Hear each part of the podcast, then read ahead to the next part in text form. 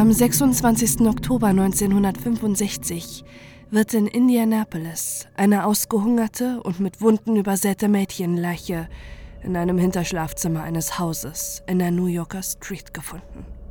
Auf ihrem Bauch ist der Satz eingeschnitten I'm a prostitute and proud of it.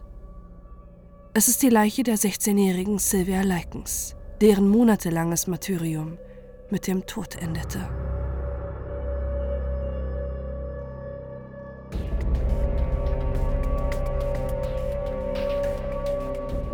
Sylvia Likens wird am 3. Januar 1949 in Indiana als drittes Kind von Lester und Elizabeth Likens geboren, die als Schausteller tätig sind. Sie hat vier Geschwister, zwei ältere Zwillingsgeschwister, Diana und Daniel, und zwei jüngere Zwillingsgeschwister, Benny und Jenny. Besonders zu Jenny führt Sylvia ein enges Verhältnis und kümmert sich viel um ihre Schwester, die aufgrund von Kinderlähmung ein gelähmtes Bein hat. Sylvia liebt Rollerskaten, Tanzen, Singen und die Beatles. Ein typisches 16-jähriges Mädchen zu dieser Zeit. Sie ist ein lebenslustiges und fröhliches Mädchen mit langen braunen Haaren und immer einem Lächeln auf den Lippen, auch wenn ihr wegen eines Unfalls mit ihrem Bruder die Vorderzähne fehlen. Doch die Ehe der Eltern ist instabil. Lester und Elizabeth trennen sich häufig und raufen sich wieder zusammen. Sie sind in finanziellen Schwierigkeiten und die Familie zieht aufgrund der Schaustellerkarriere der Eltern häufig um. Im Jahr 1965 lebt die Familie in Indianapolis, wo Sylvia die gleichaltrige Paula Baniszewski kennenlernt, mit der sich Sylvia und Jenny gut verstehen und öfter Zeit mit ihr verbringen. Im Sommer 1965 wird Sylvias Mutter wegen Ladendiebstahls verhaftet.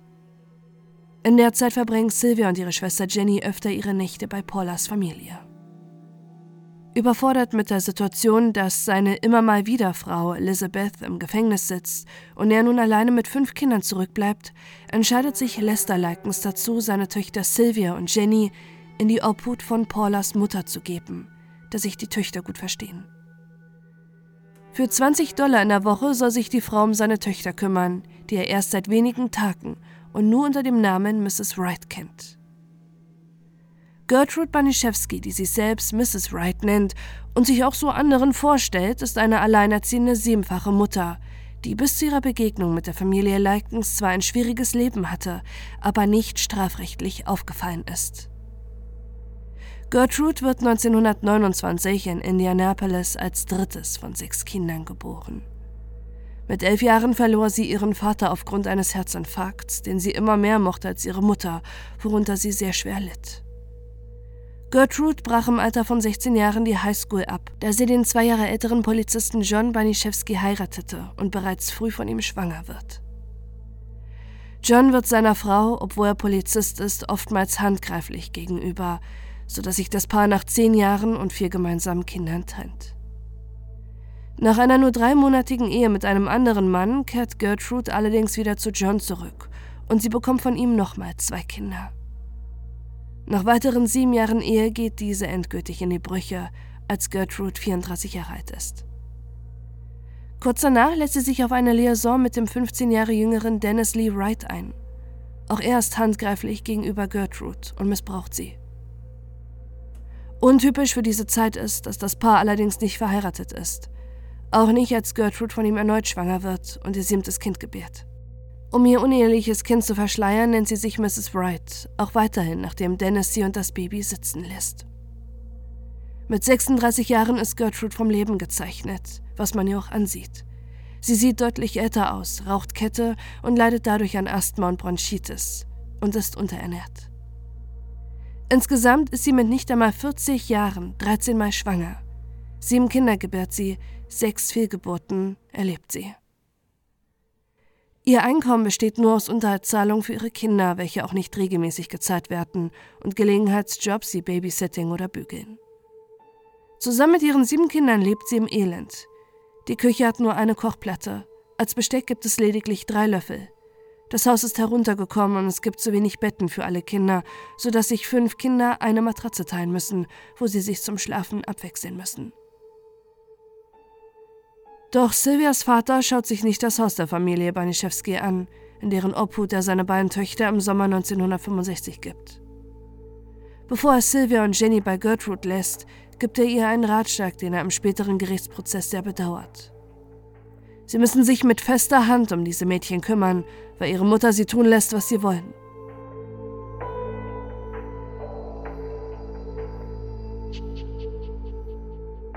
Die erste Woche bei den Baniszewskis verläuft ohne Zwischenfälle. Doch als das erste Mal die Zahlung für die beiden Schwestern verspätet eintrifft, beginnen die körperlichen Misshandlungen. Gertrude schlägt beide mit einem Paddel und schreit sie an, ich habe mich umsonst um euch zwei Schlampen gekümmert. Gertrudes Zorn und ihre Übergriffe fangen an, sich meist Sylvia zuzuwenden. Sie wirft ihr vor, die anderen Kinder ermutigt zu haben, zu stehlen. Sie sei körperlich unrein und würde mit fremden Männern schlafen. Die Leikenschwestern werden zum Gegenstand von Gertrudes Verachtung und sie projiziert ihre eigenen Ängste vor allem auf Sylvia. Vorwürfe, mit denen Gertrude in ihrem eigenen Leben konfrontiert war, wie uneheliche Schwangerschaften, wechselnde Männer oder fehlende Hygiene, unterstellt sie Sylvia. Körperliche Misshandlungen gehören schon bald zur Tagesordnung. Und wenn die an chronischer Bronchitis leidende Gertrude zu schwach ist, die Schwestern zu verprügeln, übernimmt ihre schwangere Tochter Paula dies. Ab August 1965 beschränken sich die Übergriffe fast nur noch auf Sylvia, denn Gertrude scheint Mitleid mit der körperlich behinderten Jenny zu haben. Dafür muss Sylvia von nun an die gesamten Abscheulichkeit der Familie abbekommen. Doch Sylvia wehrt sich kein einziges Mal dagegen. Sie ist größer als Gertrude und hat öfter noch zu diesem Zeitpunkt die Möglichkeit wegzulaufen. Doch das tut sie nicht. Auch wenn ihre leiblichen Eltern die Schwestern besuchen kommen, erzählen beide nichts von den Misshandlungen der Baniszewski-Familie. Im späteren Gerichtsprozess wird ebenfalls die Frage gestellt, was der Grund dafür gewesen sein könnte, dass Sylvia und ihre Schwester keine Hilfe holten. Schämte sich Sylvia, sich anderen Leuten anzuvertrauen, bei denen sie sich wieder mit den Vorwürfen von Gertrude und Paula konfrontiert sah, sie sei eine Hure? War die Loyalität ihrer Schwester gegenüber so groß, dass sie Angst hatte, dass, wenn sie abhaut, Jenny die Wut und Aggression abbekommt? Oder war es die Angst, erneut der Lügen bezichtigt zu werden, so wie sie es von Gertrude und Paula gewohnt ist? Fest steht dabei, dass die Missbräuche an Sylvia nicht im Verborgenen stattfanden. Ihrer Schwester Diana vertrauten sich Jenny und Sylvia an. Diese tut das erzählte Arbeitsübertreibung und normale Bestrafung für Fehlverhalten ab. Wochenlang sind in der dicht besiedelten proletarischen Wohngegend die Schreie des Opfers zu hören gewesen – aber niemand hat die Polizei verständigt. Außerdem gibt es sogar mindestens einen erwachsenen Zeugen, doch auch er informierte nicht die Polizei. Der neue Nachbar der Baniszewskis war zu Besuch im Garten der Familie, der einen Babysitter für seine Kinder suchte. Er bemerkte ein schlankes, schüchternes Mädchen im Garten der Familie, die ein blaues Auge hatte. Paula erklärte ihm stolz, dass sie ihr das blaue Auge verpasst hat. Wochen später sieht er Sylvia bei der Familie wieder, die benommen aussieht, mit blauen Augen und geschwollenen Lippen. Doch auch hier rühmt sich Paula wieder vor ihm, dass sie Sylvia verprügelt hätte und schlägt sie vor seinen Augen mit einem Gürtel. Seine eigenen Kinder gibt der Nachbar nicht zur Familie zum Babysitten. Doch die Polizei verständigt er auch nicht. Es ist ein langsamer Abstieg in ein Martyrium, welches Sylvia durchmachen muss, das sich immer weiter zu steigern scheint. Die Bestrafungen im Juli 1965 werden zu regelmäßigen körperlichen Misshandlungen im August. Während Sylvia in den ersten Wochen noch Fernsehen gucken darf oder sich mit anderen Kindern trifft, rücken die Misshandlungen immer mehr in den Mittelpunkt ihres Lebens. Ihr wird schon bald verboten, die Schule oder den Gottesdienst zu besuchen, da Paula lügt und Sylvia bezichtigt, in der Schule gestohlen zu haben. Die schwangere Paula zwingt Sylvia einen verdorbenen Hotdog zu essen – Nachdem sie sich erbricht, zwingt sie Sylvia, das Erbrochene zu essen. Gertrude und Paula werfen Sylvia immer und immer wieder umtriebiges Verhalten vor und reden ihr ein, schwanger zu sein, was sie mit Tritten und Misshandlungen mit Gegenständen im Genitalbereich bestrafen. Dies führt auf die lange Dauer dazu, dass Sylvia inkontinent wird. Nachdem der Freund von Gertrudes Tochter Stephanie als erster außerhalb der Familie Sylvia zusammenschlägt, beginnt Gertrude Gerüchte über Sylvia bei den Nachbarskindern zu streuen und animiert diese, sich an Sylvia zu rächen. Insgesamt sollen 20 Jugendliche aus der Nachbarschaft an den Grausamkeiten an Sylvia teilnehmen. Alle schweigen bis über ihren Tod hinaus darüber. Paula beginnt Teller, Dosen oder Flaschen Sylvia an den Kopf zu schlagen oder verbrüht sie mit kochendem Wasser. Auch ihre Schwester Jenny wird gezwungen, an den Misshandlungen gegenüber Sylvia teilzunehmen. Als sie sich weigert, fällt sie Gertrude Schlägen zum Opfer. Gertrude beginnt schon bald, Sylvia mit Verbrennung zu foltern. Der Grund dafür liegt laut Ermittlungen in Gertrudes Vergangenheit. Sie wurde von ihrem Ex-Freund Dennis Wright einmal so verletzt, der eine Zigarette an ihrem Hals ausdrückte. Über 100 Mal wird Sylvia mit brennenden Streichhölzern und Zigaretten gefoltert. Unter den Tätern nicht nur Gertrude, sondern viele Kinder aus der Nachbarschaft. Die Nachbarskinder und Baniszewskis Familie misshandeln und foltern Sylvia in allen Arten, die sich der Mensch kaum vorstellen kann. Sie muss Urin und Kot essen. Salz wird ihr in eine offene Wunde gerieben. Gertrude singt sie vor den Nachbarskindern zu strippen und sich Flaschen in die Vagina einzuführen. Ihr wird die Toilette verwehrt. Sie wird gefesselt, mit einem Bügeleisen verbrannt. Bald beginnt die Baniszewski-Familie ihr das Essen zu verwehren. Sylvia hungert immer stärker ab. Sie muss nackt herumlaufen.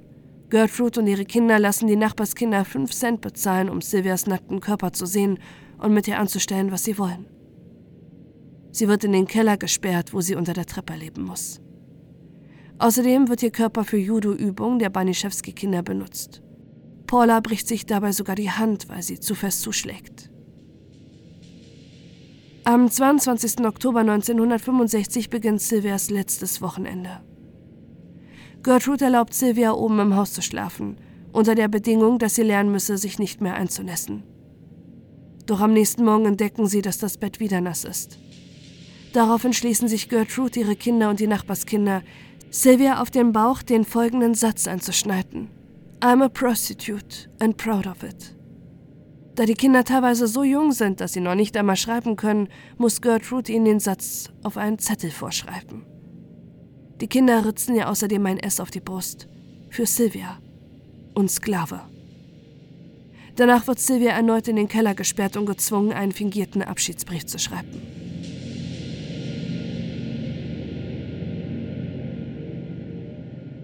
An Herrn und Frau Leikens. Ich ging mitten in der Nacht mit einer jungen Bande und sie sagten, dass sie mich bezahlen würden, wenn ich ihnen etwas geben würde, damit ich ins Auto stieg und sie alles bekamen, was sie wollten.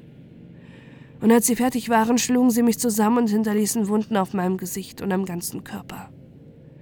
Und sie schrieben auf meinen Bauch, ich bin eine Prostituierte und stolz darauf. Ich habe fast alles getan, was ich tun konnte, um Gertie wütend zu machen und Gertie ihr letztes Geld zu nehmen. Ich habe eine neue Matratze zerrissen und darauf uriniert. Ich habe Gertie auch Arztrechnungen gekostet, die sie wirklich nicht bezahlen kann, und Gertie und all ihre Kinder zu einem nervösen Wrack gemacht.